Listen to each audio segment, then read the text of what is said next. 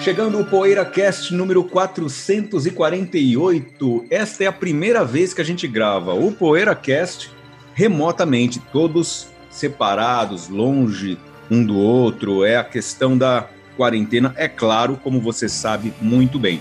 A gente ainda não está acostumado com a gravação, com o formato da gravação, mas a gente já tem assistido muita coisa é, feita e transmitida nesse formato, né? E agora o PoeiraCast também entra nessa realidade de pandemia. No nosso episódio de hoje, nós deste mês, nós temos é, como tema principal bandas de singles. E aí a gente é legal porque é um, é um tema, como vários desses temas de que são de listas, eles têm, têm vários critérios de abordagem, né? E isso também é o, faz parte do assunto aí no nosso bloco principal, que vai ser muito legal discutir. Antes, porém, a gente tem o nosso tradicionalíssimo O que andas ouvindo? Estamos aqui eu, Ricardo Alpendre, José Damiano, Sérgio Alpendre e Bento Araújo, para você que ainda não nos conhece e para quem conhece também. E eu vou pedir para que o José Damiano comece. A risada é porque é uma praxe. É uma praxe, tá? Se anunciar, a gente Então, é... devido à situação assim terrível, né, que a gente está passando, e a Itália de uma maneira mais importante passou, né, está passando, né. Tem uns vídeos no YouTube de é, a Itália em silêncio. E cada vídeo que o cara põe é uma cidade da Itália totalmente deserta, né? Cidades que, nossa, tradicionalmente atraem muita gente então. Bom, em especial a, a legião da a região ali da Lombardia, né? Ela foi atingida de uma maneira mais assim, né, trágica. E tem muitas bandas naquela região. Eu outro dia estava ouvindo alguma coisa, o Maxofone naquela região, El Volo, Antônio Rex lá, né? E em especial, uma banda chamada Dalton. O Dalton tem dois. É uma banda que vem lá da. da é, eles são de Bergamo, que é a cidade mais assim emblemática de tudo que está acontecendo na Itália, né? E o Dalton é, da, é dessa cidade de, de Bergamo, então eles é, resolveram assim citá-los, né? Meio que como uma, uma, homenagem e tal. E o, é, um, é um disco assim, com muita flauta, riffs de guitarra, não é nada excepcional. É um prog 72, 73, né? É um prog assim, comum. A banda só gravou dois discos, tipo, o segundo é mais acústico, tal, é inferior ao primeiro. Mas por, por eles sendo de uma região assim que eu que eu acho muito legal na Itália, inclusive é desenvolvida, é Milão, né? Então eu eu cito essa banda, é Dalton, em homenagem a Bergamo. Legal. Posso mandar a minha, a minha contribuição, indicação? Eu estou me colocando em dia com algumas bandas. É, uma delas é o Creator, que eu não, não ouvia, é, assim, eu não ouvia, não botava para ouvir desde Creator, desde 1980 e alguma coisa, e estive constatando novamente que o Endless Pain é um álbum maravilhoso, não é? E também o Pleasure to Kill. Mas como eu estou ouvindo outras coisas também, como eu estou pagando é, dívida com outras coisas também, tem, o, tem também o Voivod. Não, o Voivod eu já falei outro dia no, no passado, mas eu continuei fazendo a, a maratonando eles. Mas também estou ouvindo o Sodom, que continua aí nessa praia do, dos alemães, né? Desses alemães que, que faziam um, um metal na época extremo. E de ontem para hoje estou pagando o meu tributo, tô, pagando aí o atraso com a nossa querida Johnny Mitchell, que ante, on, bom, ontem, por eu estava conversando com uma pessoa sobre o disco The, The Hissing of Summer Lawns, e aí eu comecei, ah, vou fazer uma maratona de Johnny Mitchell, vai. Aí comecei, hoje eu ouvi os dois primeiros, E aí, nos próximos dias, é claro que eu vou. Tudo em pílulas, eu gosto muito de ficar mudando registro, né? Tipo, vou maratonar um artista. Não vou maratonar um artista só, todos na sequência. Eu gosto de maratonar intercalado. Hoje mesmo, hoje mesmo tava depois de, de ouvir o primeiro da entre o primeiro e o segundo da Johnny Mitchell, eu ouvi o Hell Awaits, que é uma outra maratoninha que eu estou fazendo também, estou maratonando Slayer, né? De novo, que, que faz, fazia muito tempo que eu não colocava os discos deles para ouvir. Posso ir eu? Vai, pode ir. Ah, já que está todo mundo falando de bastante coisas, né? Porque é, é natural, a gente está gravando mais espaçadamente. É, então. É, eu vou falar de duas, então. É a minha reabilitação com o Sweet, né? Tava, eu já eu gosto de pegar uma banda assim que eu nunca gostei muito e pegar os discos e escutar assim tal. É, eu não gostei tanto do, do Fanny Adams, que eu sei que todo mundo gosta muito. É, eu acabei pulando o Desolation Boulevard, né, que, que, é depois do Fanny Adams, mas eu estava escutando do Level Headed para trás e parei no Fanny Adams, tendo pulado o Desolation Boulevard, que eu achava que vinha antes, depois que eu fui ver que ele foi lançado depois. Mas desses todos, eu achei mais legal, sem dúvida, o Give Us a Wink, que é um, um disco realmente muito forte. É, os outros são legais, assim, mas continuo não achando tão especiais, tirando uma música ou outra de cada um deles, né? Love is Like an Oxygen e tal. E eu vi também é, um, um, disco que o José me lembrou dele outro dia, a gente só conversando é, sem gravar, e o José falou do Killing Joke, o disco novo do Killing Joke, disco novo, novo entre aspas, é de 2015 mas é o último disco do Killing Joke e é com a formação original. É um, acho que é o terceiro disco que eles gravaram com a formação original, que é com o Paul Ferguson, o Raven, então. o Raven, não, Raven não, o Youth, o George, o Jess Coleman e o Paul Ferguson. E esse disco é bem legal, Pylon. Eu acho ele menos bom do que o Rosanna's From the Basement of Hell, por exemplo é, talvez seja até menos legal que o anterior, é, MC, M, aquele número romano, algarismo romano, que é de 2012. Acho que é 2012 em algarismos romanos. Mas, ainda assim, é um belíssimo disco. Eu gosto muito dessa banda Killing Joke. Enfim. É, e lá tem a, o single do, do, do disco, o principal single do disco é I Am the Virus, né, que foi o motivo pelo qual o José me lembrou desse disco e da banda. É isso. Vamos lá, Bentão. Bom, sou eu então, né? É. Bom, pessoal, como vocês falaram, né? Situação inusitada aqui. Um bom dia, boa tarde, boa noite a todos vocês e ouvintes também aí do PoeiraCast. Situação inédita nos nossos mais de 10 anos de programa e mais de 400, 450 episódios agora estamos chegando aí, né, Cadinho? Então, realmente, né? A primeira vez que a gente está gravando cada um em sua casa, sem estar tá se reunindo, sem a pizza. Eu até comi uma pizza aqui na, na solidão da, do isolamento aqui, né? Comi uma pizza sozinho para comemorar, dessa vez até antes da gravação, né? o que é também inusitado, né? a gente sempre ah. come depois que, que grava o programa. Mas eu queria até fazer um comentário aqui, como o Sérgio falou, né? Todos, José também, todos estamos estamos aproveitando para refletir e pensar um pouco sobre a situação, sobre o que aconteceu até agora e o que vai acontecer daqui para frente. E eu, como estive envolvido muitos anos né, com essa coisa de produção de, de uma publicação sobre música, que foi a Poeirazine e tudo mais. Tenho pensado muito nessa reviravolta aí que as publicações de música estão passando agora, né? Acho que as poucas revistas impressas de música que sobraram no mundo ainda, agora, não sei, né? Depois dessa parada geral, acho que vai ser muito difícil elas continuarem lançando edições impressas, né? Primeiro porque assim não tem o ponto físico de venda, mas, né?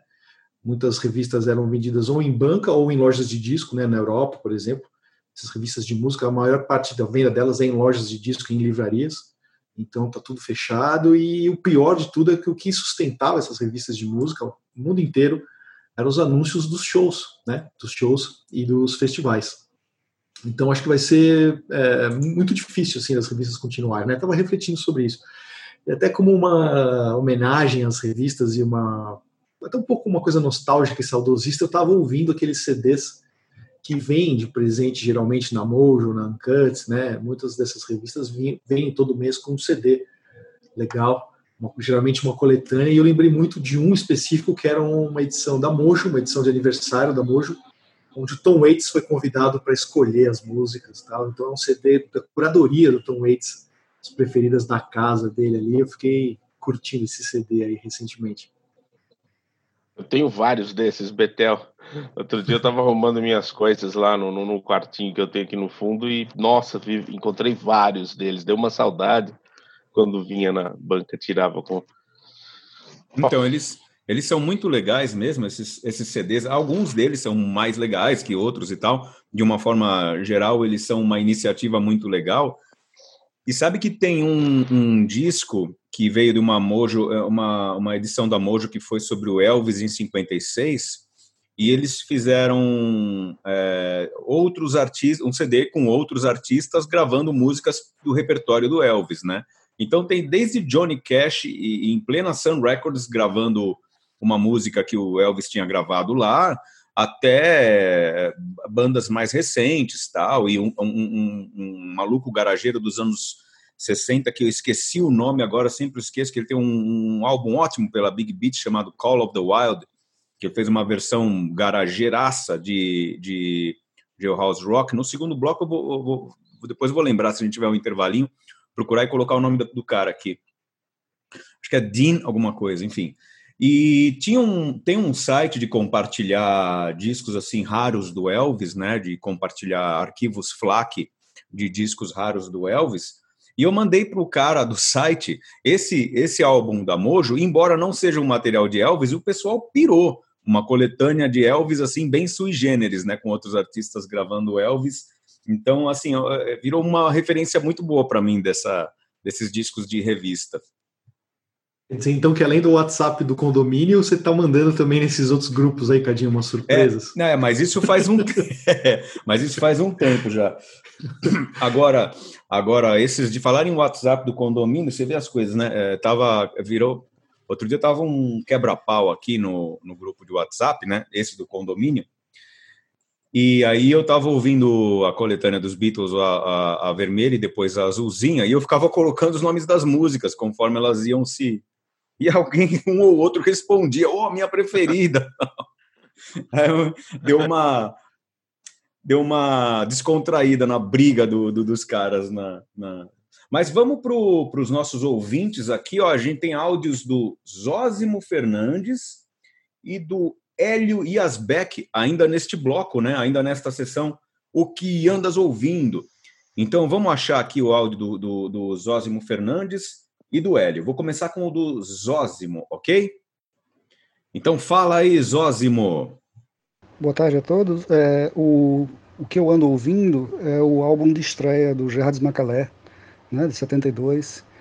Um disco repleto de músicas legais, né? Vapor Barato, Revendo Amigos, a belíssima, comovente Movimento dos Barcos, Farinha do Desprezo. E o curioso é que é um álbum, assim, embora muito bem executado, ele só tem, somente tem conta com três músicos na execução, né? O próprio Jardim Macalé, o Tuti Moreno da bateria e o Lenny Gordon no violão e no baixo elétrico. Esse, por sinal, assim, eu considero o grande destaque do álbum, um dos grandes destaques, principalmente o trabalho que ele faz no baixo elétrico, com os toques meio jazzísticos. É genial, genial o Lenny Gordon. E é, o disco foi lançado em 72, né, num ano mágico para MPB, que nos deu Clube da Esquina, Expresso 2222, Transa, Acabou Chorar. E eu acho que esse álbum não fica assim tão abaixo desses, desses grandes clássicos. Né? Eu acho que ele merecia uma sorte melhor. Talvez a própria, o próprio estigma de maldito que o Macalé tenha, talvez tenha contribuído para que não fosse dado o reconhecimento que eu acho que ele merecia. Então é o álbum que eu estou ouvindo e é o álbum que eu, que eu recomendo a todos. O álbum de estreia de Jarras Macalé é um disco que melhora a cada audição. Um abraço a todos. Você viu, Bento? Tá ouvindo? Cara, eu, eu falei para ele, eu falei para ele na após ele me mandar essa mensagem, falei para ele a foto da contracapa do álbum que acabou ficando depois é, bastante usada em matérias na internet, quando eventualmente se fala sobre o Lani, sobre o Jardim. Eu acho uma das melhores fotos da história da música. Aquela que eles estão os três sentados numa, assim, numa, como que numa conversa descontraída, né? O Jardes, o Tuti, o Tuti. E, o, e o Lani. Sabe que eu. Esse disco é, é um dos discos da minha vida, né? Eu lembro quando eu comprei, fiquei assim super encantado e, ele é, ele é, arroz com feijão mais bem feito do mundo, assim, né? Assim, uma, porque são três caras, né? E, eu gosto muito das músicas, o Momento dos Barcos, tal. Eu vi shows do Macalé nessa época. E um dia o Macalé foi na loja e eu falei com ele, falei, muito, Macalé, esse, disco, esse, esse teu disco, cara, é, é, não, é, não é querendo fazer médico você nem nada, porque eu sempre, eu, quem me conhece sabe, né? É, é, um disco que eu tenho desde que saiu. É um disco da minha vida, aquele que ah, leva três discos para uma ilha deserta, esse daí seria um, cara, porque eu me identifico muito com as letras e, e com a execução do disco, o, o, o clima do disco, assim, acho, acho como o Zózimo falou, né, 72 foi um ano maravilhoso para a música brasileira, um dos anos maravilhosos, né, e, e esse disco para mim representa um, um trecho é, muito grande, muito bom da minha vida, assim. E é por isso que eu, que eu só não vou falar que eu vou levar pro túmulo comigo, porque mas assim, até esse que eu vou abraçar, tem aqui eu abracei em 72 e fico abraçado com ele até o resto da vida. Deu pra gente ver o show do disco no Teatro Municipal, né? Acho que o Bentão é, tá lá, né? eu não vi. É. Eu vi na equipe. É, e, eu vi na equipe na época. Acho que foi do, foi do Aprender a Nadar, né? Ah, é? É. É, foi aprender a nadar. Ah, foi aprender a nadar, acho. Que tava, tava com o Arismar do Espírito Santo. E o Lenny Gordon. E o Lani, e o Lani, é. é. Ou, ou não tava o Lani? Tava, não, tava o Aris, não, tava o Arismar do Espírito Santo e, e, o Nenê na bateria, né? Bom, enfim, não lembro se tava, mas tava o Lani, acho que tava o Lani, né? Acho que tava, sim. Genial. Enfim, agora vamos ouvir o áudio do nosso Hélio Yasbeck, Fala aí, Hélio Yasbeck, o que, que você anda ouvindo, companheiro? Meus queridos Bento Araújo, José Damiano, Ricardo Alpendre, Sérgio Alpendre, Hélio Yasbeck falando. Muito obrigado pelo convite, fico muito feliz de participar finalmente do que andas ouvindo. E mais do que isso, saudades Saudades dos três primeiros e vontade de conhecer Sérgio Alpendre, que imagino que deve ser um cara muito bacana, porque convive bastante com vocês. Vamos lá! Entrando aqui no nosso tema, o... eu faço uma introdução. Eu fui corajoso e passei o meu carnaval em Madrid e adjacências. Voltei logo antes dessa loucura toda, mas estava por lá, a coisa ainda estava normal. O... Óbvio que em Madrid eu visitei várias das nossas queridas e amadas lojinhas de discos.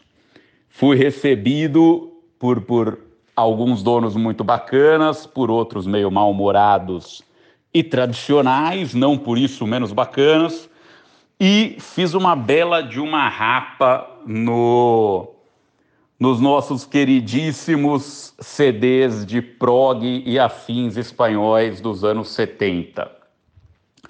Desses todos, eu destaco rápido, que eu tenho pouquíssimo tempo aqui, o CD do Errobi, uma banda basca. O primeiro CD deles, que é o que eu mais ando ouvindo, em homenagem a todos os que eu trouxe, que é homônimo. E desse primeiro CD eu destaco três músicas muito bacanas, que são a música 2, eh, a Itarik Esdut, a 4 Campo e a 7 que é a Noragoás, se é que aquilo é uma pergunta. E estourei aqui o meu limite, mas eu estou num chorinho de, de segundos. O, o Errobi é uma banda muito bacana, me parece que são dois irmãos bascos, cantam naquela língua extremamente demoníaca que o pessoal chama de Euskara e eles intercalam bastante, é, é, intercalam músicas lentas com umas mais rapidinhas, com uma pegada prog e uma pegada folk em algumas. A primeira que eu indiquei, ela tem uma pegadinha mais rápida, a segunda mais folk e a terceira ela mistura as duas. Vale muito a pena. O Errobi é uma banda muito bacana, deu saudades de Madrid e é isso aí. Obrigado de novo pela participação Grande abraço para todos e longa vida ao PoeiraCast. o Hélio se empolgou, hein? Se empolgou é, com o prog espanhol. É espanhol. do meu time. Meu time. É, na verdade, essa banda eu não conheço, mas vou procurar conhecer. Eu tenho aqui, o, o tenho ah, quatro discos deles. Ah, é? Tava oh. vendo aqui, é. Oh. oh, que legal. 75, 76, é. 78 e 79. E pelo que eu anoto aqui, os dois primeiros são bem legais. Dá para achar. Peraí, eu tenho, mas eu tenho aqui como? Como assim eu tenho? Tem, a gravadora. Tem... A gravadora. A gravadora mandou, né? Quando eu estava em Portugal, fica pertinho mandado. Puta, eu tenho, eu tenho todos os discos que foram lançados de prog espanhol até hoje, eu tenho todos, cara. no, no, no Spotify. É só para aproveitar a chance para mandar um abraço para o Hélio, que faz tempo que eu não o vejo. Acho que eu vi o Hélio na, na, no lançamento do livro do, do Bento. No, livraria, primeiro, né? né? Livraria, livraria da Vila? Da Vila, isso. Acho que sim, né, Bento? Acho que ele estava lá, não lembro. Isso, isso, foi isso mesmo. Foi lá, então, foi lá. Então, mandar um abração para o Hélio e também saudades lá do, das nossas conversas lá no V9 e tal. Legal. Também mandou um abraço. Parece ser um cara bem bacana que eu ainda é. não conheci. É, ele é bacana mesmo. Muito bacana. Um grande abraço para o Hélio, um grande abraço para o Zózimo, que Isso, participaram boa. aqui abrilhantando o nosso é. programa.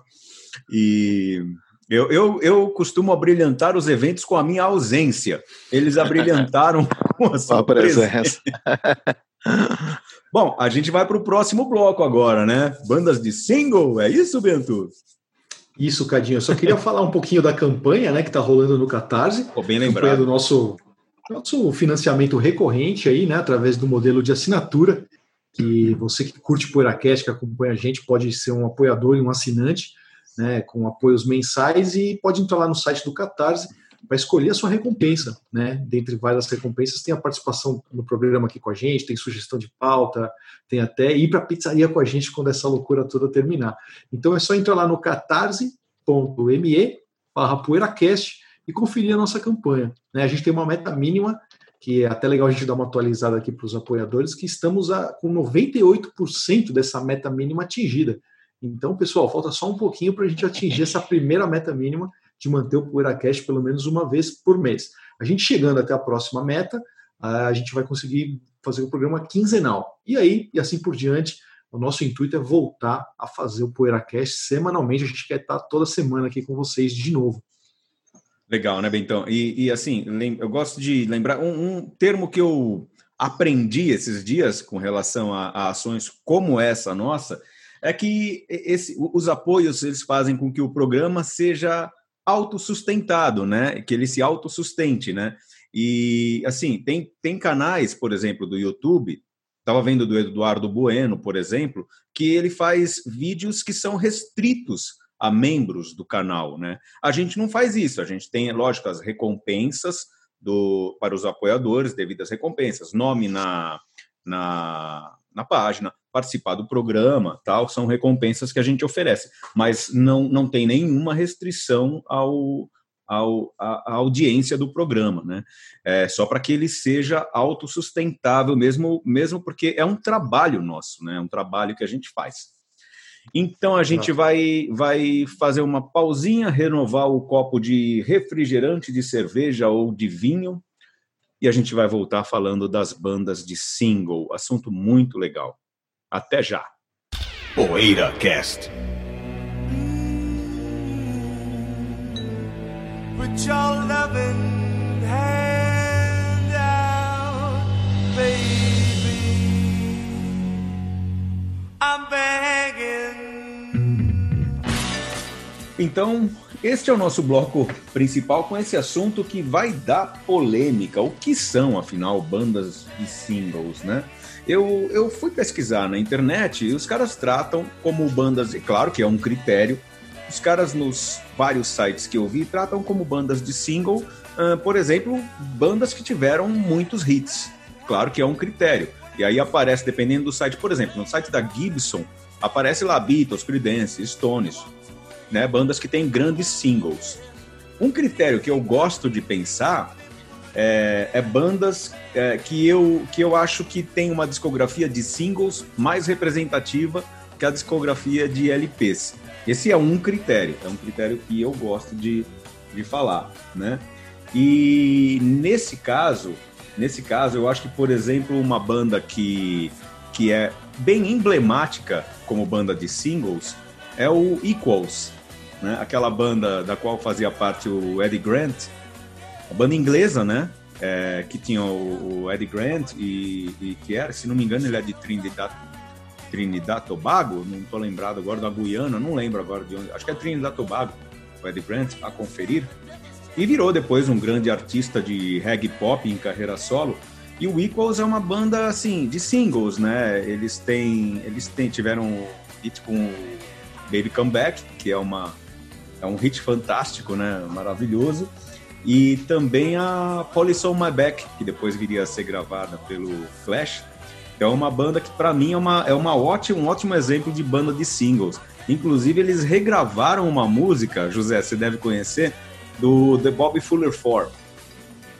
Sabe o Bobby Fuller 4? Sei, sei, do, claro. Do, do, aquele que era o Clash discípulo, também gravou, né? discípulo do Buddy Holly. É, mas não é a mesma música. É, é, olha a conexão, que engraçado. O Clash gravou uma música é, que não é do Bobby Fuller 4, é da banda que tinha sido, do Crickets, que tinha sido do Buddy Holly, né? É, que é o I Follow the Law tal, mas foi hit com o Bobby Fuller 4. E o Equals regravou, que assim, praticamente pouco, poucos anos depois do original, uma música do, do, do Bob Fuller Four, que se não me engano é Another Sad and Lonely Night, uma das melhores, inclusive, deles. Mas enfim, é uma banda aí bem representativa desse, desse séquito para mim, dessa, dessa categoria. Então, pela minha ordem aqui, Sérgio Alpendre seria o próximo a listar aqui. Bom, eu confesso que é, eu não consegui achar uma banda que eu ache superior nos singles do que nos discos, porque eu sou muito de LP, né? Eu sou muito de escutar os LPs e tal. Mas eu encontro algumas bandas que têm singles muito fortes. O que, que você tá rindo? Querido, eu sou de LP. eu sou de LP. Eu quero arte. É, então, eu encontrei principalmente uma que não lançou discos. E eu adoro, então eu acho que vale nesse critério, né? Porque ela não lançou, ela não teve a oportunidade de lançar disco, que é o Time Box. É o Time Box, que é a banda do que depois vai virar pato, né? O, a maioria dos, dos integrantes vai se transformar na banda pato. E o Wally Halson no Time Box toca mais vibrafone do que guitarra, apesar de ele tocar guitarra também. E essa banda, segundo o Wikipedia em inglês, eu acho que são mais. É, lançaram oito singles entre 67 e 69. Eu achava que eram mais singles. Talvez tenha um ou dois que eles não, não anotaram aí. Mas são singles fantásticos, né? É, Don't Make Promises, A Begging, Girl Don't Make Me Wait. São, todas têm naquela coletânea complete do Time Box. Ela é maravilhosa. Já que você está vendo, já que você tá vendo a, a, a, lista dos singles do, do Time Box, você tem como ver aí, deve ter. Se, se aquela Misty, você falou do vibrafone, né? Do Ollie Halsell, hum. eles têm aquela versão da Misty que, grava, que o Johnny Mathis cantava, é uma música maravilhosa, que encerra a coletânea, se não me engano. Sim. Mas não, não é tá aqui nem. Tá. Não, não tá nem. Pelo menos não listaram, né? Tá. Só para citar. A gente sabe que o, Wikipedia em inglês é bem bom, mas eles têm falhas também, né? Depois eu preciso ver no Discogs. Se, acho que Discogs talvez também tem falhas, mas enfim. É, mas é isso, Time Box. Eu acho uma banda fantástica e os singles são todos entre 67 e 69. Muito bem. Bentão, é sua vez agora, Bento? Sou eu, Cadinho. Legal, vamos lá. Bom, esse critério eu sou, é, tenho um certo uma simpatia, né, por esse seu critério, Cadinho, das bandas que não assim ficar só citando os grandes singles, né, da história, bandas que tem um monte de singles, mas assim bandas que a sua discografia nos singles ela acaba sendo tão impactante ou até maior do que a discografia nos álbuns, né? Então, como eu falei em alguns programas anteriores, eu venho com uma mania é, de estar tá ouvindo a discografia das bandas pelos singles, não tanto pelos discos, né? Principalmente as bandas que eu já ouvi muito, já, ouvi, já sei a ordem dos discos, já ouvi as discografias e fiz homenagens, né? Agora eu estou fazendo essas homenagens bolhas em, em, na, na, ordem cronológica dos compactos. Então, uma banda que eu acho que é, a força dela em compactos, em singles, é até maior do que nos LPs, é o Slade, né? a banda que a gente sempre fala, sempre cita o Slade aqui no, no PoeiraCast, e como toda boa banda glam, né, acho que a força dos compactos, dos 7 polegadas aí do Slade foi uma coisa assim avassaladora, né, principalmente quando eles chegaram no auge, que foi ali 72, 73, né, então eles emplacaram vários hits, vários compactos, e muitos deles não estão nos álbuns, né. Eu considero o Slade assim o melhor disco, o disco que eu mais gosto do Slade é o Slade Alive, que é um disco ao vivo, e tem outros de estúdio que eu gosto também, mas assim, eu acho que os compactos são a, a, a, a faceta mais assim certeira do Slade estão nos singles. Né? Então, eu acho que eles tiveram, eu acho não, eles eu tive pesquisando, eles tiveram 17 hits consecutivos no top 20 britânico, né? Então, na parada dos 20 maiores hits da Inglaterra, eles tiveram 17 hits consecutivos, né? Foi uma marca assim impressionante, né? Então, eu sempre gosto de ouvir os compactos do Slade, os singles do Slade são certeiros e eles têm o maior, o, o single de Natal mais vendido da Inglaterra, né, que é o, Merry, é o Merry Christmas Everybody, né, de 73. Então é o single natalino mais vendido também. Estava no meio dessa desse arregaço aí de 17 compactos no top 20. Hum, Bento. Muito bom. ah, e, e, tem aquele compacto nacional, né, da She Did It To Me, que foi hit só no Brasil, né? também tem esse outro detalhe interessante dos compactos do Slade. O Betel, é nos singles que eles usam mais aquelas grafias do, do, do, do proletário, né? Come, come on, love, né? Mas nos LPs também, você já Nos, nos LPs singles, também? É, Eu não lembrava singles, do nos singles, assim, acabava aparecendo mais porque eram as músicas que faziam sucesso. É, né? Mas nos LPs capa. também, até nos fillers lá, às vezes um ou outro tem a, a grafia também tá. errada, assim, de, de propósito. Tanto é. que os professores na Inglaterra da rede pública ficavam furiosos com isso aí, né? porque as crianças acabavam aprendendo errado graças ao Slay. Nossa. Mal exemplo. Mas, Bento, é, eles são bons de singles, é, de singles e de ao vivo, né? Os, é... Ao vivo os caras são é... poderosos, né? Nossa, é, ao vivo é uma paulada, né, os Slade. É. Então tem uma curiosidade, assim, com singles, porque eu cresci com compacto, compacto, né? Cresci compacto por ter pouca informação e pouco dinheiro tal, né? Então, muito... E uma época assim da, da, que eu curtia muito a Jovem Guarda, eu lembro que eu comprei o, o LP Jovem Guarda do Roberto, eu comprei três compactos duplos, que foi pingando assim a grana, né? então, primeiro, claro, que eu quero que vá tudo pro inferno, né? Então, na época, saindo três compactos duplos do Jovem Guarda, que continha as, as 12 músicas do LP, né?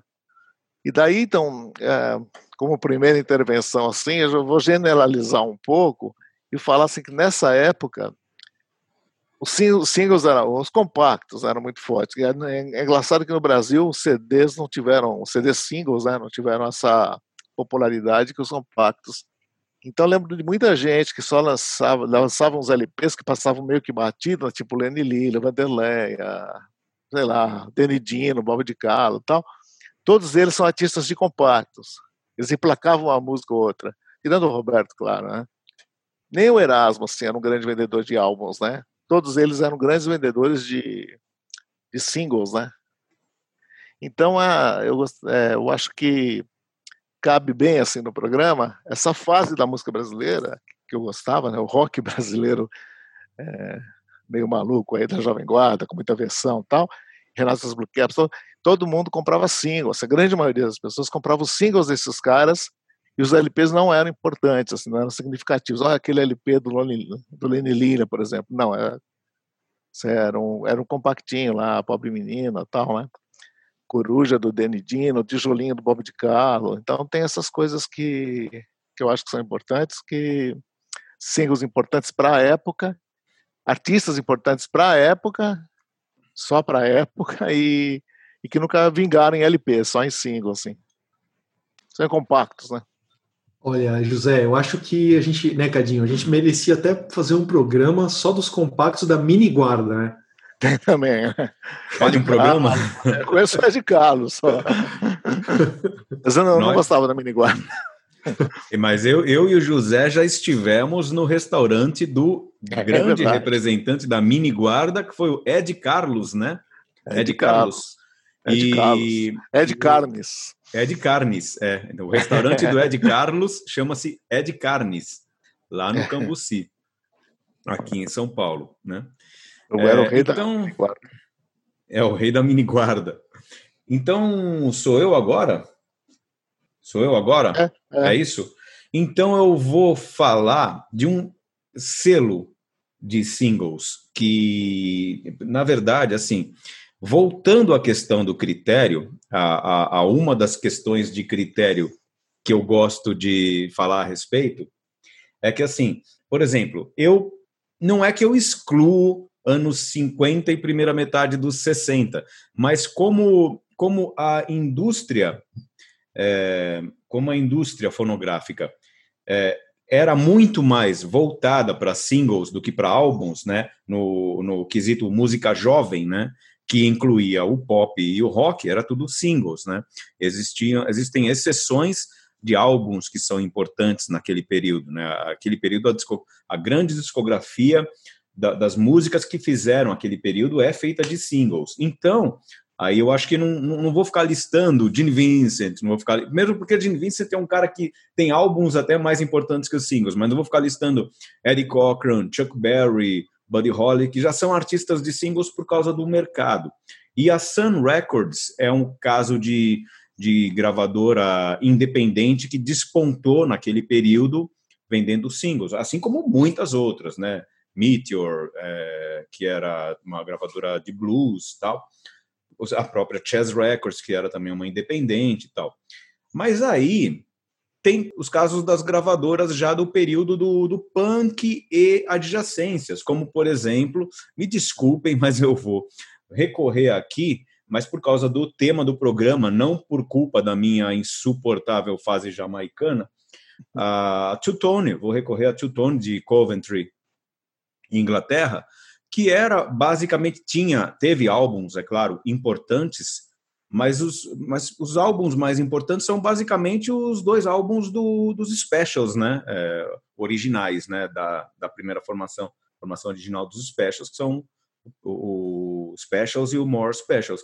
Mas mas era um selo de singles. Inclusive teve artistas que só lançaram singles e que são bem legais, como, por exemplo, um grupo feminino chamado The Body Snatchers, é, teve também o, o, Rico, que era o trombonista Rico Rodrigues, né, que lançou singles também ótimos pela, pela Two-Tone, e também até o Madness lançou seu primeiro single pela Two-Tone, e o Elvis Costello, né, o Elvis Costello lançou um single muito legal também pela Two-Tone. Então é, uma, é um selo que, embora tenha lançado na sua durante a sua vida ali, na sua discografia, alguns álbuns, e uns poucos deles chegaram a ser importantes, foi é, um selo essencialmente de singles. E todos os artistas, quase todos os artistas que fizeram parte dele são artistas de singles. Então é uma uma referência muito legal, assim, de um contexto inteiro de singles. Isso em 79, 80, 81, 82, né? Esse período. É, Sérgio. Eu vou falar de uma banda que eu absolutamente adoro e já que o Bento falou que são tão importantes ou mais, eu posso usar esse tão importantes para colocar essa banda, que é os Kinks, né? Os Kinks lançaram uns, uns, singles fantásticos nos anos 60 e, e muitos deles não tinham nos discos. É, eu, inclusive, conhecia, e o meu irmão também, a gente conhecia Kinks de coletânea, né? E depois a gente veio descobrir que muitas daquelas músicas das coletâneas, tem aquela branca e tem uma outra também que andou circulando em CD. Uhum. Eu cheguei a pegar no, lá no CD Clube que a gente ia tal que, que cheguei a ouvir no rádio também, eu lembro, e, e a gente não, não, associava, ah, isso é de tal disco, tal disco. Depois que a gente começou a ouvir os discos naquele lançamento do Remaster, do, né?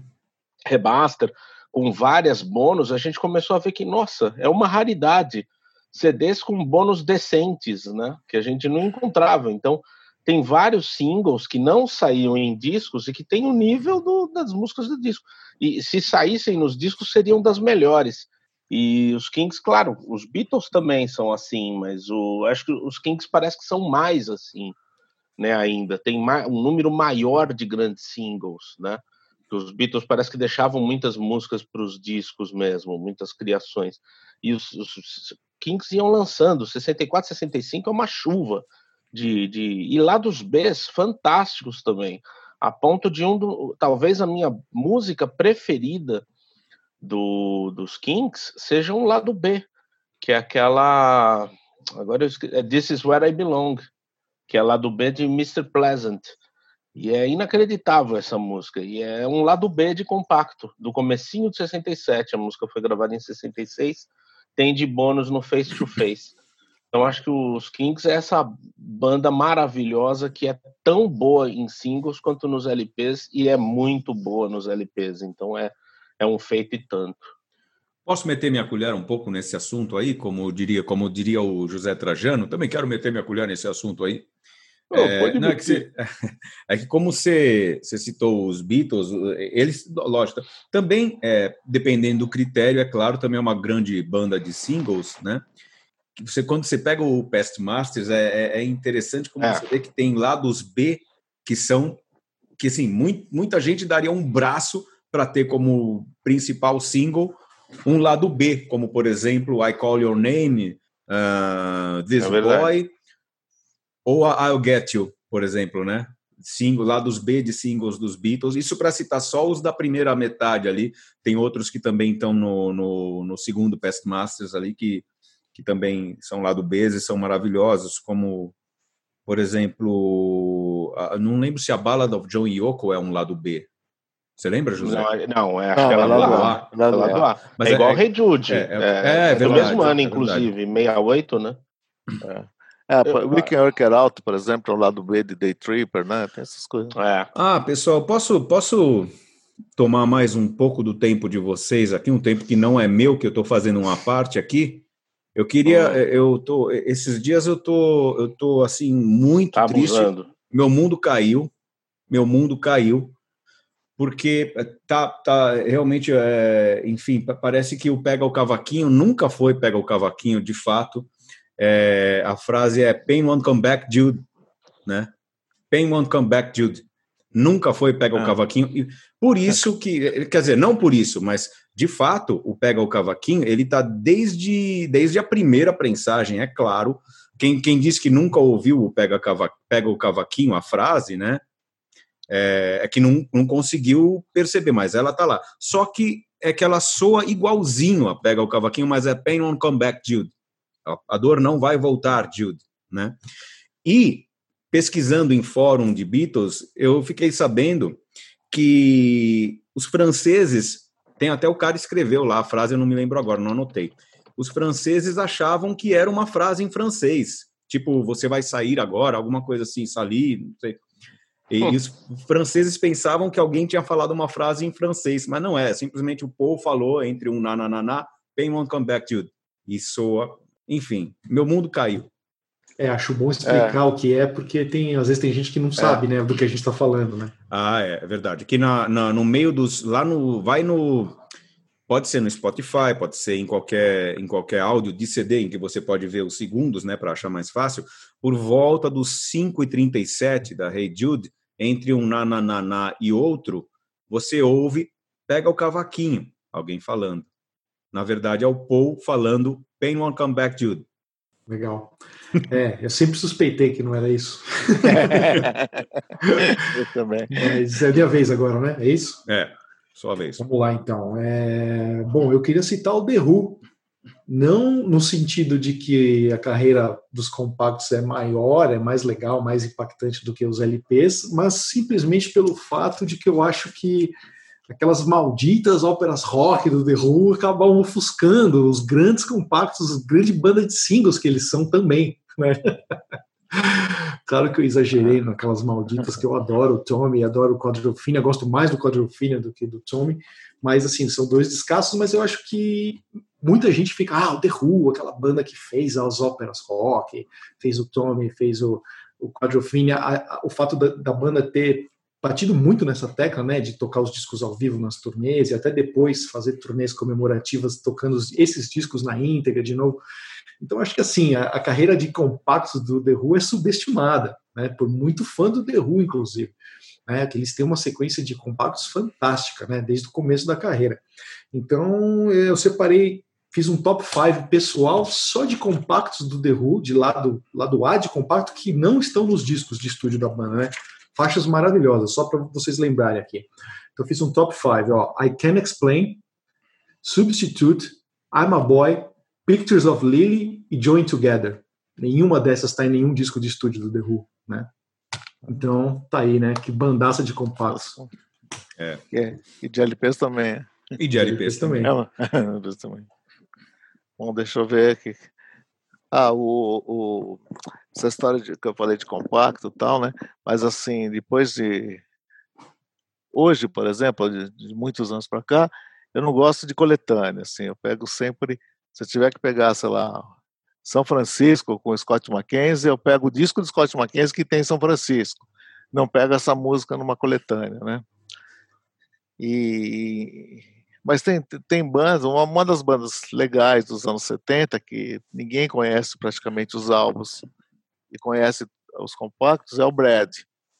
O Brad é uma, foi uma máquina de hits no começo dos anos 70 e lançou um monte de compactos, né? até anotei alguns aqui. Por exemplo, Guitar Man, Aubrey, If, Diary, Everything I Want, Baby I'm a Want aí vai. Quase todas são do David Gates, né? que tem, mas quando você pega um LP do Brad, ele não é feito desse tipo de música só. Tem umas músicas mais de pegada mais mais rock, mais country, muitas feitas pelo James Griffin, que é o segundo compositor da banda, né? Então o Brad vendia muito compacto, eu lembro, uma fase dos anos 70 e ninguém queria saber dos LPs do do Brad, não sei porquê. Ninguém se interessou pelo e é uma, uma banda assim, de muitos hits, mas acho que só de compactos, assim, nunca um LP deles foi assim valorizado, vamos dizer assim. E os LPs são interessantes também. Ó, o, ó o mudo ali, ó. César, tá mudo. Não, é mais por causa das baladas, né, José? As baladas. É, sim, é, as baladas do David Gates são, são muito é. boas, impressionantes. E a voz, né? A voz, um falsete maravilhoso e tal, mas é, são mais, vamos dizer assim, palatáveis, né? Isso me remete. São bons, né? Isso me remete a uma outra banda que, lógico, todo mundo aqui gosta, que também tinha características diferentes nos não não diferentes que as músicas dos singles tinham nos álbuns, né? É diferente de bandas como discografias inglesas, né? Bandas inglesas como o Who, Kinks e os Beatles que havia bastante singles, Stones também, né? Que essa característica do mercado inglês que é bem diferente do americano. Mas, por exemplo, é, essas bandas que têm é, hits que são algo à parte do que é a tônica do álbum, como por exemplo o Chicago, né? O Chicago tem alguns hits assim que você pega o álbum, você vai ouvir é um, um jazz rock, um, um jazz é. soul rock e, e, tem hits como que são baladas, né? Como Happy Man, como If You Leave Me Now, né? É, é, uma, é. é uma característica banda de, uma banda de álbum, mas que, que é de. Para um outro público, ela é uma banda de single. Né? É, é, mas... é bem, bem distinto né, o tipo de público. Realmente é. o Chicago tem vários acertos radiofônicos, né? Alguns legais, outros nem tanto, mas quando você compra o LP, acho que o pessoal que fica meio frustrado, assim, quem vai a fim dessas músicas mais românticas tal, né? Então, mas será que geralmente não é, ainda mais que estávamos nos anos 70 e se vendia muito mais single, né? Do que, do que hoje em dia. É, será que não é um público que comprava os singles mesmo? Ou que ouvia mais no rádio, né? Também? É, é. Ô José, eu acho que o público do Chicago que comprava os singles e os compactos é que nem aquele público, aquele casal no show do Lou Reed. O cara ficava é, falando para a menina: é. olha, agora ele vai cantar aquela do assobio, aquela, aquela lá do assobio. É, é. é. Agora é, agora é, agora é, nunca, nunca, é, nunca era, né?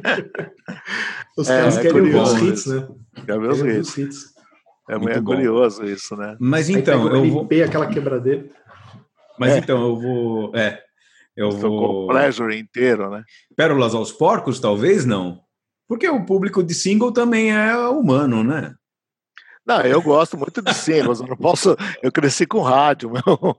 Então rádio é single, né, meu? É verdade.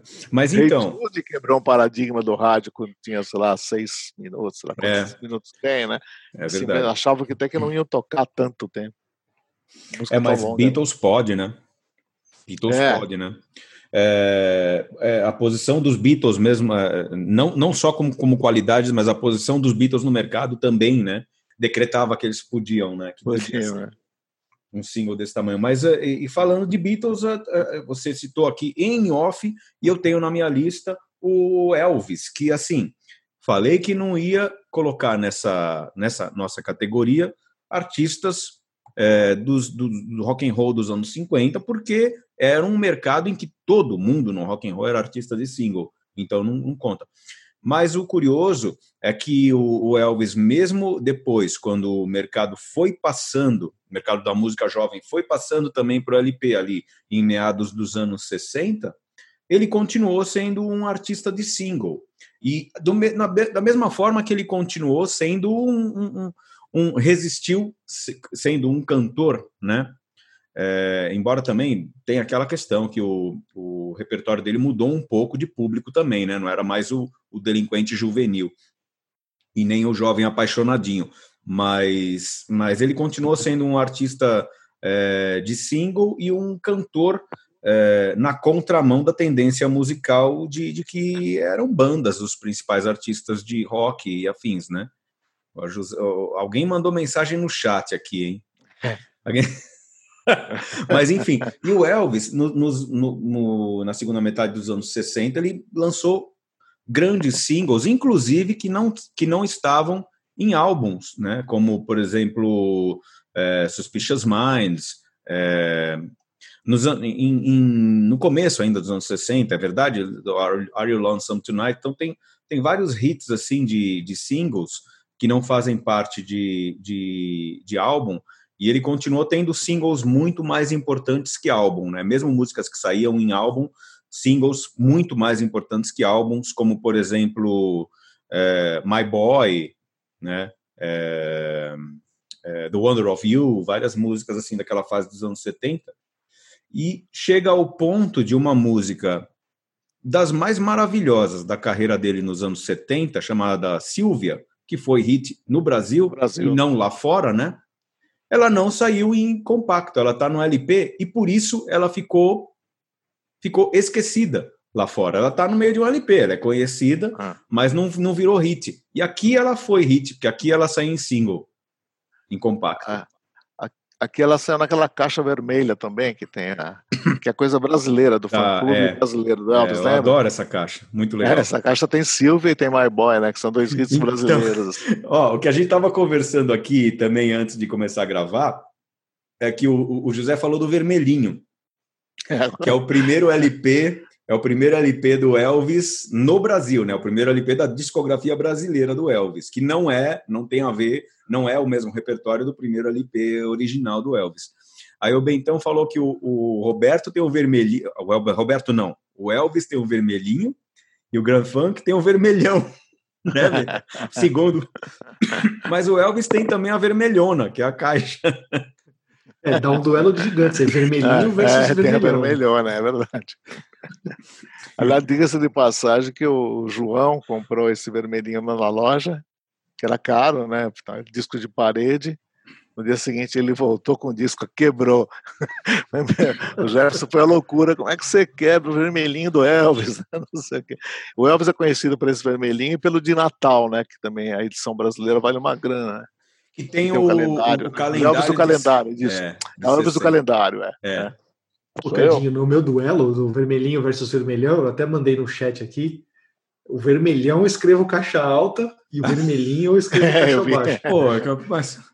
Pô, você, você, você botou o vermelhinho do Elvis na, na mesma condição do, do New York, então, porque a gente tá. Vamos explicar a piada interna aqui?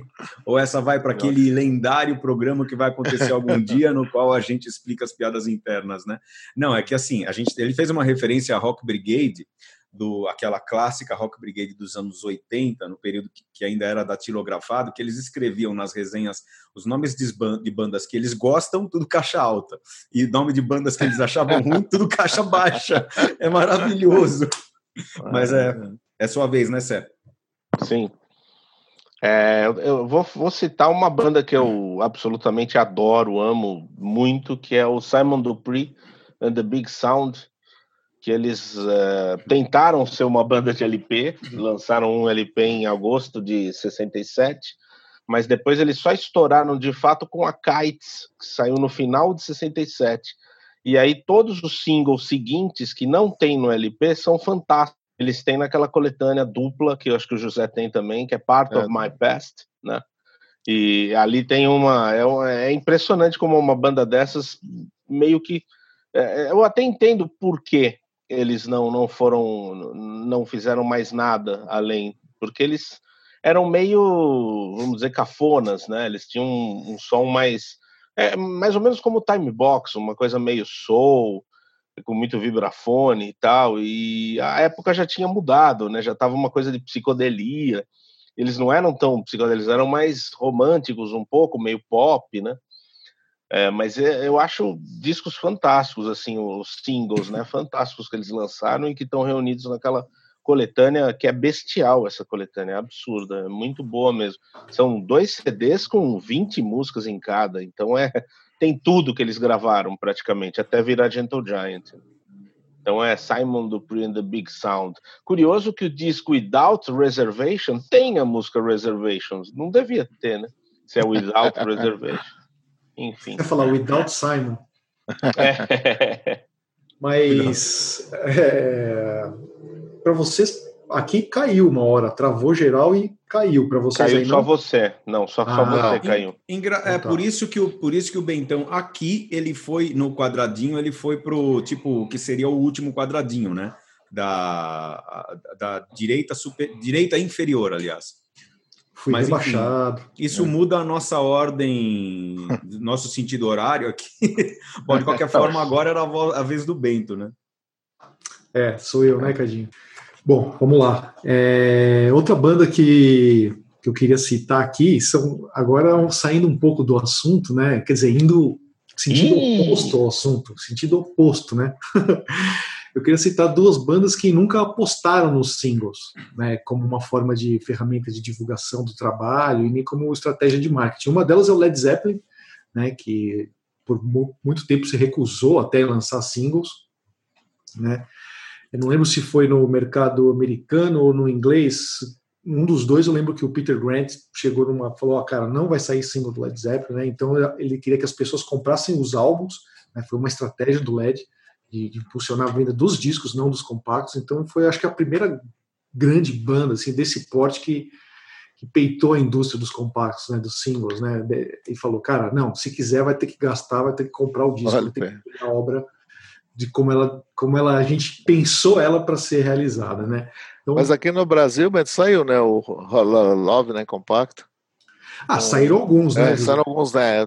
Saíram alguns, é. Mas acho que aqui não, não, ah, não valia para cá essa para esses países periféricos é, essa esse critério de não sair single, né? talvez É, a ca- cada país tinha cada grava, cada subsidiária aí, cada braço das É, gravadoras nos cada um é uma respectivos países tinha a sua, o seu critério, né? Mas assim, É eu sei que no mercado americano, no mercado inglês, eles falaram Não que sai. até alguns compactos saíram, saíram alguns, não é que não saiu, mas assim, era uma banda que não tinha Ah. como, como estratégia investir em compactos na, pa- nas paradas de singles, né? E, e cada disco, o Led Zeppelin 4, por exemplo, dava para extrair, sei É. lá, quantos compactos do Led 4, né? É, Então, É um thriller, dava para virar compacto, né? verdade. Mas, enfim, eu queria falar do LED, que eu acho, acho louvável essa atitude deles aí. E uma outra banda que lançou vários compactos, mas, assim, é uma banda que também apostava nos, nos discos e apostava. E, e e não apostava no, no formato rádio, MTV, era coisa de fazer show, que é o Iron Maiden, né? Saíram vários compactos do Iron Maiden, mas, assim, não é, não é uma banda de singles, assim, né? Que estourava o compacto, ia para as paradas tal. Os fãs, os, o pessoal do heavy metal gostava de ter os discos, né? Mas ao mesmo tempo, foi muito curiosa essa, essa discografia de compactos do Iron Maiden, porque eles sempre colocavam, não sei se até de, de zoeira, assim, sempre umas covers, né? Eles faziam versões de bandas que eles gostavam, bandas dos anos 70, geralmente, nos lado B dos, desses compactos. Né? Então, a molecada, na época, nos anos 80, a gente ficava maluco para tentar arrumar esses compactos do Iron Maiden que vinham com covers no lado B dos singles, né? E eu lembro que muitos desses saíram na Argentina e não saíram no Brasil. Então a gente ficava maluco para pegar as mensagens argentinas, né? E eu devo muito a esses compactos do Iron Maiden dos anos 80, porque o meu primeiro contato com o rock dos anos 70 foi através do maxi single Aces High, que saiu no Brasil na época do Rock in Rio, 85, né? E saiu aqui no Brasil 12 polegadas, um formato EP com cinco ou seis músicas, e tinha do lado B tinham três covers, né? Do Jethro Tull, do Nectar e do Beckett, a música Rainbow's Gold. Eu lembro quando eu era garoto, um amigo meu, o Tadeu, que o Cadinho até conhece, o Tadeu tinha em cassete esse, esse, esses high, e aí o Tadeu chegou e falou, cara, ouve isso aqui, né? O Iron Maiden tocando o som dos anos 70. Puta, aí a gente ouviu Rainbow's Gold, meu, minha vida mudou, assim, a hora que eu ouvi aquela bateria, aquela levada, eu falei, cara, nossa, é diferente, né? Tem um groove, né? Tem um balanço, assim, é um rock pesado, mas com groove, né? Nossa, mudou minha vida. Ó, duas considerações. O Tadeu é um grande guitarrista de rock pesado, né? Uma, uma puta guitarrista. É um grande fã de Motorhead e ele gosta e, e, como grande guitarrista que ele é, ele gosta muito, além do Eddie Clark, claro, e do Brian Robertson, ele gosta muito do Wurzel, do, esse guitarrista maldito do Motorhead né, na, na, na carreira. Mas é, o Metallica também teve essa característica, né? Lançou aqueles EPs assim de três faixas com, com, com, com covers no, no, no, lado B maravilhosos, né? Antes de, além do Garage Days, é claro, o original, tudo esse material foi compilado naquele maravilhoso Garage Inc., que eu adoro aquele CD duplo do Metallica. É legal, né? Não, e o Metallica ainda tem a virtude de ter putz, de ter feito a vida de muitos desses caras, dessas bandas da New Wave of British Heavy Metal, né? É. Eu vi uma entrevista do Brian Tatler e do Sean Harris, do, os dois do Diamond Head, os dois falando, cara, que se não fosse o Metallica ter gravado, sei lá, seis músicas do Diamond Head, eles não iam ter como estar tá pagando aluguel hoje, fazendo compra do mês e tal. Os caras ganham uma grana todo mês graças às versões do Metallica. Que barato, né? É o José, né? É, é, eu vou citar um artista assim, de, que, que, eu, que eu acho que é um cara de compacto, até 72 por aí, mas não me. É Steve Wonder. Steve Wonder, para mim, assim, para o meu ouvido radiofônico e para minha. É, para minha adolescência, juventude, assim, ele era um cara assim, de, de hits de, de, de, de rádio, hits de comprar compacto, né? Então eu citaria, assim, entre outros mega hits deles aqui, aqui no Brasil, né? For Once in My Life, o Mais Cherie Amor, Yester Me, Yester You, Yesterday, é, aquela outra famosa Superwoman, Superstition, You Are the Sunshine of My Life e tal. Isso daí saiu em compacto. E se vendia muito, se tocava em bailinho, aqueles. Quando você vai no bailinho, assim, um, aquele amontoado de compacto ali, né? Coisas assim, Gees, Brad, Creedence, então, e tinha lá os, esses compactos do Steve Wonder. Então, por um certo período, né, para o meu, conhecimento, o Steve Wonder foi um artista de, de, de, de, compacto. É óbvio que, acho que nos anos 70 os LPs se fortaleceram, né, a carreira do Steve Wonder, porque ele vem desde molequinho lá, né? agora posso estar enganado, mas assim, para minha impressão de, de, de moleque e jovem, o Steve Wonder sempre foi um cara de compacto, assim. Eu acho que é por aí mesmo, é, e inclusive eu acho que isso é uma característica que, assim, em determinados momentos no mercado fonográfico houve essa passagem do artista virar de mais de single para um artista mais de LPs, mas isso é uma característica do selo Motown, né? Que em determinado Também, momento né? ali que o Marvin Gaye chegou, Eu posso andar com a camisa do. Agora eu vou poder andar com a camisa da Motown na rua, José. Você vai deixar. Naquele dia você não permitiu. Tira essa camisa. Ah, tá liberado. Porque o Marvin Gaye, porque o Marvin Gaye, ele, ele brigou lá com o Barry Gordy e, e adquiriu assim uma uma carta branca, né? Conseguiu ganhar uma carta branca para poder é, ter controle artístico do, da produção dos álbuns dele, né? E o Steve Wonder foi nessa esteira também, né? Não, eu também Claro, quero, claro. pô. E aí ele Claro. passou a ser um Exato. artista mais LPs, né? Bocadinho, mas ah, só um parênteses aqui. Ah, você tá liberado de você andar com a camiseta das cantoras do rádio, viu, cara? Marlene, Ah, tá, tá Emiliana. Borba. Não, mas, mas, eu não, mas eu não entendo nada de cantoras do rádio, viu, Beitão? Ah, mas aquele dia você me ajudou bastante, né? Que bom. Que bom. Ô, Cadinho, nesse tempo das cantoras do rádio, tinha um super duelo de gigantes, né?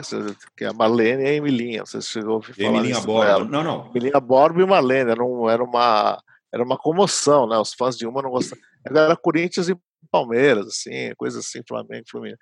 Porque elas tinham torcida, tinham.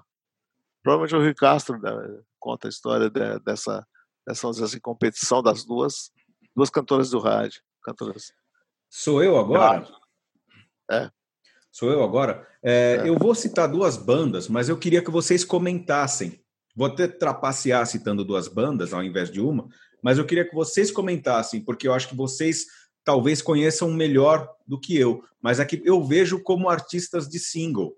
O, o Animals, não só na primeira fase, mas como também é, Eric Burdon and the Animals, né? não o Eric Burdon, com o Or, depois tal, mas o, ali é claramente de LPs, artista de LPs.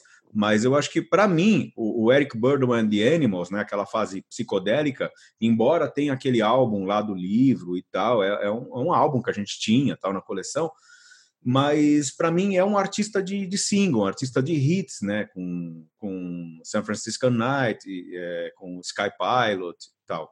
E também o Manfred Mann, a primeira encarnação, não o Earth Band, a, a primeira banda do Manfred Mann, que tinha inclusive é, há quem considere que eram facetas diferentes mesmo da banda, né?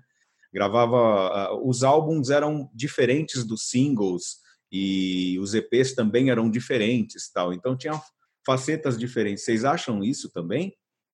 Ó, a minha impressão, assim, é, é, Eric Burdon and the Animals, eles têm os álbuns mais consistentes. Estourar, estourou algum single, né? Tipo San Francisco Night foi muito tocado. O Sky Pilot no compacto tem uma versão reduzida da música, bem editada, assim, e tem faixas longas nos álbuns. Tal. O Animals, é claro, como todas as bandas dos anos 60, gran- a maioria delas se caracterizou pelos compactos, né? Sei lá, É. você pega Association, Classics 4, Box Tops, um monte de banda, assim que você vai citar 50. É, o Manfred Mann tem uma característica é, interessante, porque eu acho que é, essas, é, ele, ele- dessas bandas todas, eles são os que têm os álbuns mais interessantes, mais assim, é, diversos do diversos dos, dos compactos. Assim, É eles isso que eu, é isso que mais- eu, tô, é, que eu acho. é, exatamente isso. que Eles têm os compactos meio bobão, assim, Hi Hi Hi Say, Say the Clown, Do Adididi, do Adididi. Então, Eles têm uns compactos meio besta, assim, que Pretty Flamingo, né? Pretty É. Flamingo, é tudo musiquinha mesmo, bubblegum, mesmo É. para vender. Ah, até o Might Queen, né, quando eles partiram E o For Your Love, né? E a The Birds também, For Your Love. É, Apesar de ser demais, né? É, essas bandas praticamente assim, serem bandas de compactos. O Manfred Mann, eu considero que eles têm uns compactos bem distintos mesmo dos discos, dá para dá pra se ouvir os discos como uma banda importante que ainda não foi descoberta, né? O Animals eu acho assim, o Animals eu acho que são compactos e o Eric Burdon and the Animals é uma, tem LPs bem consistentes, assim. E escapava eventualmente um, um single disso aí tudo, né? Bom, e aí? Isso foi o início de uma nova rodada, né? O segundo da questão seria, pela ordem original, Sérgio Alpendre. Desmuta aí, ô bonitão. Então, é, tá. Eu tava. Eu ia colocar Depeche Mode, mas eu vi que o, o único single realmente que eu acho forte do Depeche Mode e não tem nos álbuns é a Shake the Disease.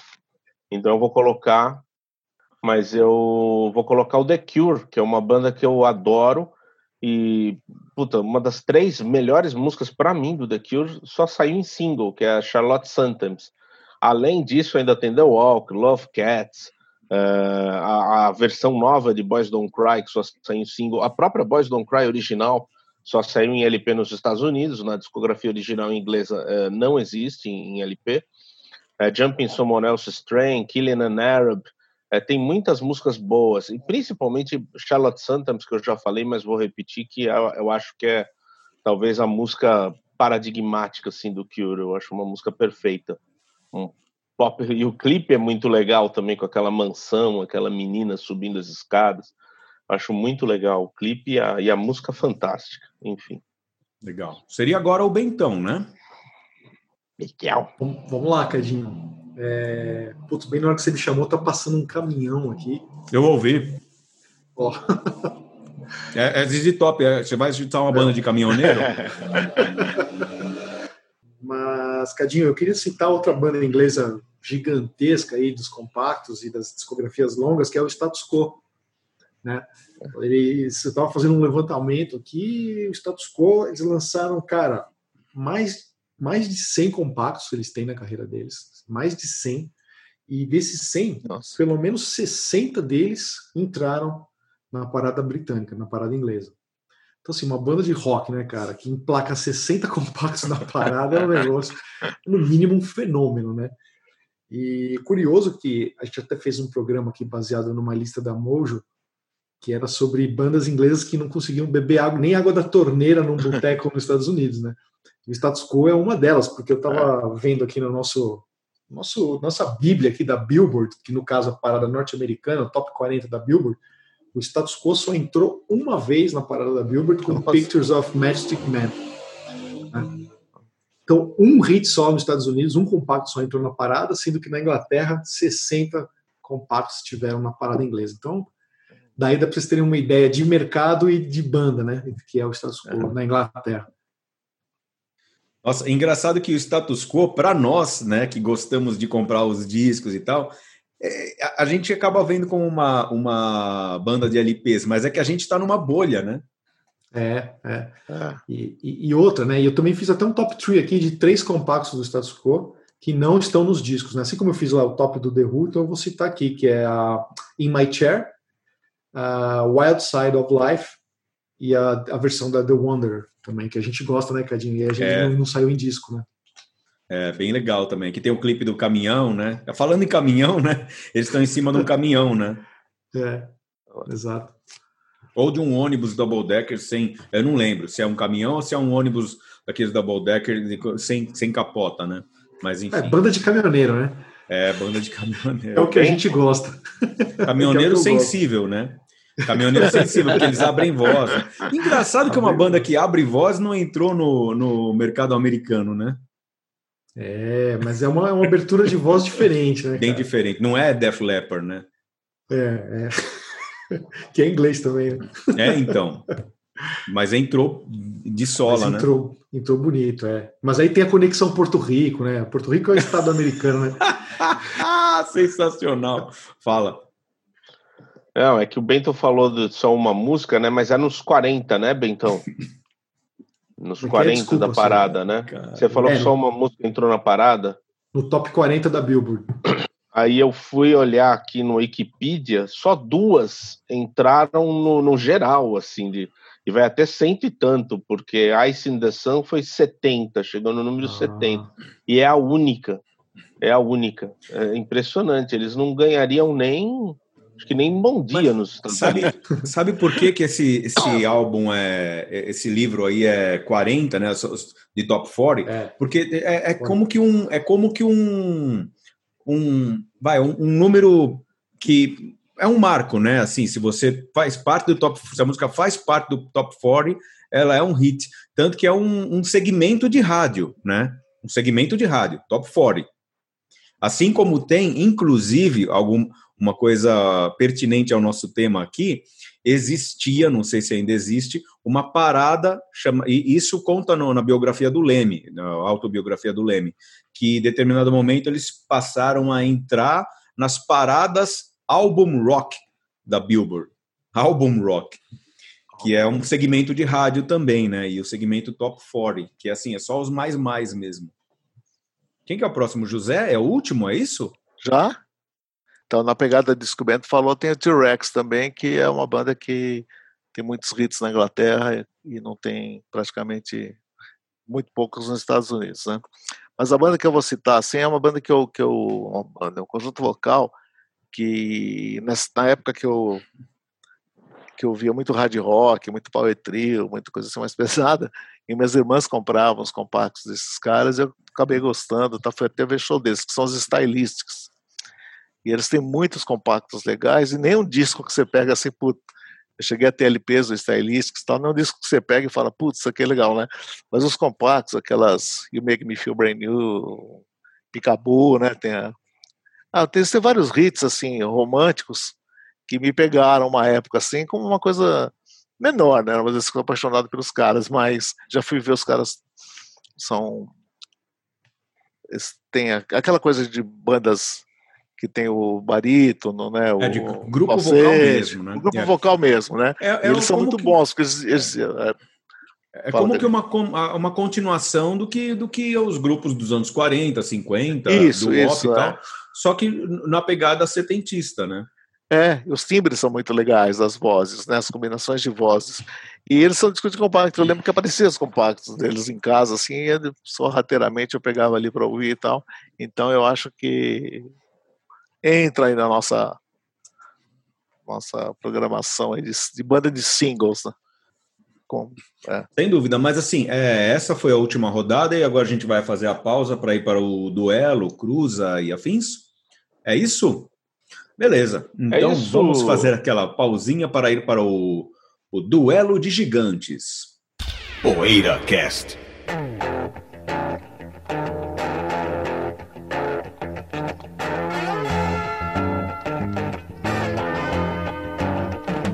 Temos um duelo de gigantes com dois álbuns fantásticos. São gigantes, né? Já fala o nome do quadro. Gigantes. Dois álbuns que completam 50 anos neste ano. É, os dois foram lançados em novembro de 1970. All Things Must Pass, do nosso menino George Harrison, e Leila, Leila and Other, not, uh, and other Assorted Love Songs. É muito difícil o nome desse disco. É, do Derek and the Dominos, que vem a ser Eric Clapton e grande elenco. Bom, é... quem começa? Bem, Olha, então... eu queria eu queria agradecer a todos os nossos apoiadores e ouvintes que participaram da escolha do Duelo de Gigantes dessa edição. Né? Eu fiz uma enquete lá entre os apoiadores pelo site do Catarse, todo mundo recebeu um e-mail é, pedindo, a gente realmente pedindo essa ajuda. A gente estava sem ideia para pauta, para sugestão desse duelo. E aí um monte de gente participou, foi muito legal, ideias incríveis, ideias legais que a gente vai utilizar mais para frente em outros duelos. Mas o escolhido foi esse, que o Cadinho acabou de falar, né? Leila versus All Things Must Pass, que foi sugerido pelo nosso apoiador, o Zózimo Fernandes. Então, um grande abraço, Zózimo, foi muito legal. E antes da gente começar a votar aqui, eu vou falar o voto do Zózimo que ele escolheu, o Leila, do Derek and the Dominos, e é o meu voto também. Vou aproveitar e vou votar, eu também fico com o Leila. São dois descassos, né? Eu ia até brincar com os e falar, cara, que escolha difícil, né? Não só dois discos que saíram no mesmo mês, em 1970, mas discos de dois amigos, um duelo que envolve até um roubando a mulher do outro, é né? negócio perigoso, um negócio difícil de escolher, né? Mas eu fico com Leila do Derek and the É aí, José? Posso votar. Eu, o, o Ossing Umas Pés é engraçado, né? Um disco importante na, na, na, minha vida, obviamente, duro de comprar, triplo e tal. Mas, assim, a cada audição, tenho um grande carinho por esse disco, né? Talvez o primeiro hit, disco de, de um Beatle, assim, né? Que, que disco que, que, que, que, vendeu muito, que foi muito elogiado, tal. Mas a cada audição do Alcinho Mais Pés, eu para mim perde um pouco. Eu não sei porque eu ainda acho ele mal resolvido ouvindo ele hoje, assim, hoje que eu digo, sei lá, recentemente, alguns trechos. Eu acho que tem umas composições que eu gosto muito, né? Claro. Mas eu acho ele mal resolvido, assim, algum. É difícil explicar o que eu que assim. Ele caiu para mim com, com o tempo. Eu passei a valorizar menos. Eu valorizava muito, inclusive, o disco por causa do conceito para Bangladesh e que ele é meio que logo depois e eu, eu adoro o conceito para Bangladesh, acho impecável, né? Aquela turma toda no palco tal. Isso valorizava o disco para mim. Tem inclusive ele autografado. E... Mas eu prefiro tudo isso para falar que eu prefiro o Leilo. O que eu, eu vi recente, eu vi semana passada, o ao vivo, né, do Derek The Dominos. E que ele tem duas edições, né? Que uma, você tem que ter as duas para ter, uh, ter o disco completo. Então, tá, eu e acho ele muito. Acho primeiro que eu já acho que o engenheiro de som, alguma coisa assim, fez que o disco tivesse um som espetacular. Acho que o disco já, a prensagem nacional já tinha um, um som bacana, né? E eu acho impecável, acho impecável, é um show. Acho. Vou votar no nele. Posso ir? Vai. Eu falei alguma besteira? Não sei. é, vê o chat aí que o, que o Benji mandou. Que que é? Posso, posso colocar um dos nossos apoiadores primeiro agora? Posso Fala colocar, aí, antes da sua Fala. e da minha, posso colocar a participação de um dos nossos apoiadores? Então agora vamos ao voto do nosso ouvinte, nosso apoiador, Pedro Furtado Júnior. Fala aí, Pedro, dá a sua, a sua, o seu voto, a sua opinião. Olá, Ricardo, Sérgio, Bento e José. Meu nome é Pedro Furtado Júnior, eu sou apoiador do Poeira é, desde o número zero da Poeirazine é, e ouvinte do PoeiraCast também desde, desde sempre. É, agradeço a oportunidade de poder interagir com os amigos aqui neste, neste espaço, neste programa. É, eu, meu voto é bastante simples e bastante rápido e voto no All Things Must Pass do George Harrison. É, por um fator muito, muito que a, que a meu juízo define a situação dos dois álbuns. Uh, o Eric Clapton no Derek and the Dominos já estava com a carreira absolutamente estabelecida, não tinha mais nada a provar, foi mais um projeto do, do Clapton é, escolheu os músicos certos, Dwayne Allman, etc. E gravou um descasso, mas é, não tinha nada basicamente a provar. Lembro que ele já tinha feito no Cream e nos Yardbirds, enfim. Né? Uh, ao contrário do George, o George tinha tudo a provar com All Things Must Pass, né? Uh, era a terceira força dos Beatles, era o compositor, vamos dizer assim, menos prolífico dos Beatles e, e era tudo ou nada. Ali era um, o tiro definitivo do George e ele foi muito bem sucedido. É, então, por esta questão histórica, por ter definido a carreira do George Harrison, por ter demonstrado que sim, ele era um grande compositor, se não talvez do mesmo nível do Paul e do John, um Beatle e ao nível dos Beatles. Então, por esta razão, é, o meu voto é sim no All Things Must Pass do George Harrison, pelo George Harrison. Abraço aos, aos queridos amigos. Muito bem, então temos aí, é, Bentão, como é que tá? Como é que tá o placar agora? Acho que tá 3 a 1, né? Zózimo, José e você votaram no Leila? Leila. Você isso. votou no Leila também. Bento, então tá 3 a 1 para o Leila. Por enquanto, gol de honra do All Things Must Pass aqui. Agora você tinha pedido a palavra, né, Sé? Pô, nenhum dos dois discos é meu, tá longe de serem meus discos de cabeceira, apesar de eu gostar dos dois. Eu acho que o George, ah, o George fez discos melhores e o Clapton também participou de discos melhores depois, né? Antes é óbvio mas eu fico com o George. Eu acho que há muito tempo que eu não escuto os dois, mas o acho que o, o George me dá mais vontade de ouvir assim. dá mais vontade. Eu lembro daquela quando saiu aquela versão colorida com a capa colorida, uma caixinha bonitinha em CD. Eu lembro que eu pegava assim, e falava, que, que legal, e eu ouvi, ficava empolgado. Eu acho que o George é, se está longe de ser meu disco de cabeceira, também não é, está longe de ser um disco desprezível, óbvio. É um, eu acho que é mais forte o disco do George e fico com ele. Então agora vamos ouvir o Rafael, tá 3 a 2 para o Leila. Então fala, Rafael Nunes Campos. É um prazer falar novamente com meus amigos do PoeiraCast. Olha, em relação ao duelo de gigantes, dessa vez, George Harrison com All Things Must Pass versus Eric Clapton com Leila. É um baita duelo, hein? São discos maravilhosos, cinco estrelas na minha opinião. Adoro ambos. Acho que são os melhores desses artistas. Em relação ao George Harrison, é, musicalmente ele fez um disco muito interessante, com muitos violões, um clima intimista de jam, uma música mais crua, rústica, sem tanto polimento nos arranjos, o que me agrada bastante. Muita influência de Bob Dylan. É um disco muito agradável de se ouvir. O disco do Clapton, Leila, é facilmente para mim o melhor disco solo do Eric Clapton. A banda é maravilhosa, consegue uma execução primorosa das músicas. A gente percebe que eles é, têm um entrosamento muito grande.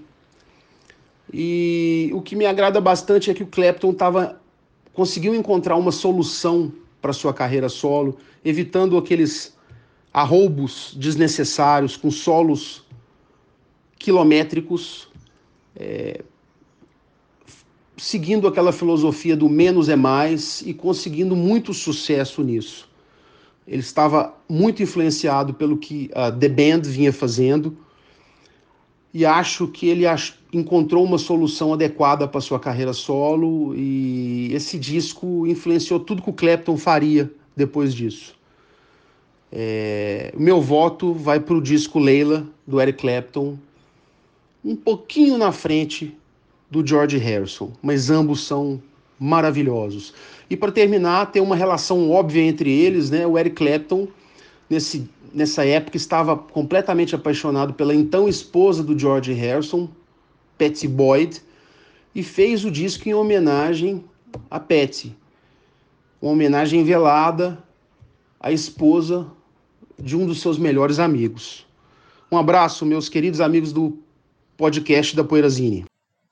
E eu voto no nosso querido, quase votei no Leila, mas voto no All Things Must Pass, por motivos parecidos com o que explicou o Pedro, o Pedro Furtado. Então, tenho assim, mais ou menos uma, a mesma opinião, é, um pouquinho, sei lá. Eu até falei para ele quando ele deu a, a, a opinião, eu falo, all, all things I must prove né? Porque All Things Must Pass é o nome que ele disse que o, o George ainda tinha muita coisa a provar, né? A, a, a, a provar para si, para o mundo tal. All Things I Must Prove. Mas eu acho realmente que o, o, no caso do Clapton, eu acho que o Leila, ele, ele é um passo muito importante, mas ele tem uma carreira que tem outras coisas bem interessantes e, eu, e, eu, e é realmente o meu preferido, o All Things Must Pass, do George Harrison, assim, acho que... E tem talvez o melhor plágio já feito na história, né? Que é a, a, o hit, o, o, grande hit do disco, My Sweet Lord, que é plágio da, de, um, de um hit de uma girl group dos anos 60, muito bom também, né? He's So Fine, He's So Fine, uma música muito boa também, mas é, é o melhor plágio da história de todos os tempos, para mim, sem dúvida. Então, aqui com isso, levo o placar para 4 a 3 e perdeu. Acabou, né? Meu voto foi o último? Foi. Último, é, teve do Rafael, né? Meu voto Mas... foi o último, ficou 4 a 3 Mas agora Perdeu. a gente vai passar a decisão para os nossos ouvintes, né, Cadinho? Vocês aí, ah. é só ah. votar no site da Poeirazine ou nas nossas redes sociais aí, vamos, que a gente quer saber a é. sua opinião, qual que é melhor, o Leila ou o Things Must Pass? É isso aí, ver se o All Things consegue virar fora aqui do programa, né? É. A partir da nossa, do que a gente está deixando nas mãos dos nossos ouvintes aí para comentar. Que considerações nós temos ainda antes do fim do programa? Ah, acho que uma boa pergunta a vocês e a todos os ouvintes, né, para encerrar, é, qual vai ser a primeira coisa que vocês vão fazer após a quarentena? Após o fim da quarentena, né? Após o fim da Jogar quarentena. Jogar sinuca. Jogar sinuca. Boa. É. Eu vou andar muito pelo meu bairro Belenzinho. Vou andar muito. Vou andar muito. Vou, vou, vou lá na Vila Maria Zélia, vou ficar lá sentado, vou percorrer a Vila Maria Zélia andando, vou no Parque Belém, vou em todos os lugares aqui do meu bairro que eu tenho explorado tão pouco. Se eu soubesse que ia ter a quarentena, eu teria aproveitado é. mais o meu bairro. Ah, acho que eu continuo ouvindo disco, assim. Porque teve uma. É continuar em quarentena. é. Continuar em quarentena, bicho. O que eu vou fazer? Eu também, viu, José? O meu, o meu A minha resolução aqui é, é, ficar em casa depois da quarentena. Quer dizer, ter a casa de volta, né? Ter a nossa casa de volta, né? Porque. É como a gente já comentou, por exemplo, eu tenho mais liberdade eu fico mais em casa e mais liberto quando em tempos normais, né? Porque eu passo por música alto, andar de cueca, que no Bento fala, né? Então, você agora não, eu minha, minha filha, minha mulher em casa o tempo todo, né? Então não põe, põe música baixinho, tal, né? Então acho que é até melhor, assim, para mim, para mim não vai mudar nada, assim, eu continuo, só vou aumentar o volume do rádio. Mas uma coisa que eu sinto falta pra caramba é ir na padaria tomar um café e ah, comer um pão é, na chapa, assim, sabe? É, Passar na é, padaria é, e tomar um café. Isso eu tenho, sinto muita falta. Acho que a primeira coisa que eu vou fazer é tomar um café na padaria. Pô, é verdade. Voltar, é verdade. A gente vai voltar a valorizar umas pequenas coisas, né? É. E não é. Coisas muito importantes. Aliás, deixa eu fazer um, um merchanzinho aqui do, dos nossos amigos é, do, do, da Die Hard, que eles têm um café muito legal lá na Vila Mariana. Nós moramos, eu ah, e meu é? irmão chegamos a morar perto, né? É, lá, o, quanta cafeína, né? O, o café do, do é Fausto, é, do Fausto e do sócio dele da Die Hard, que eu nunca lembro o nome, só lembro o nome do o Fausto. André. O André, André. né?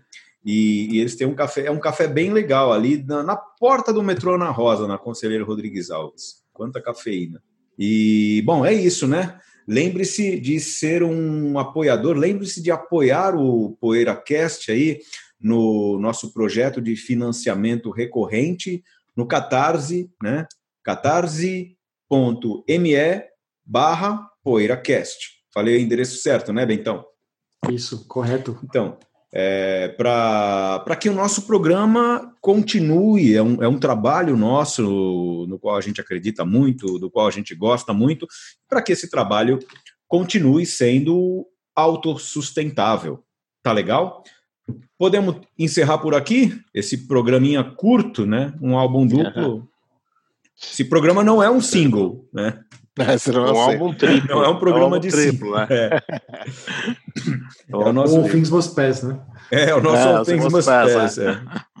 Então é isso aí, pessoal. Uma ótima quarentena para vocês, se é que isso é possível, e a gente se vê o mês que vem com mais um PoeiraCast. A gente se ouve o mês que vem, né? Com mais um é. PoeiraCast. Até lá. Um grande abraço. PoeiraCast.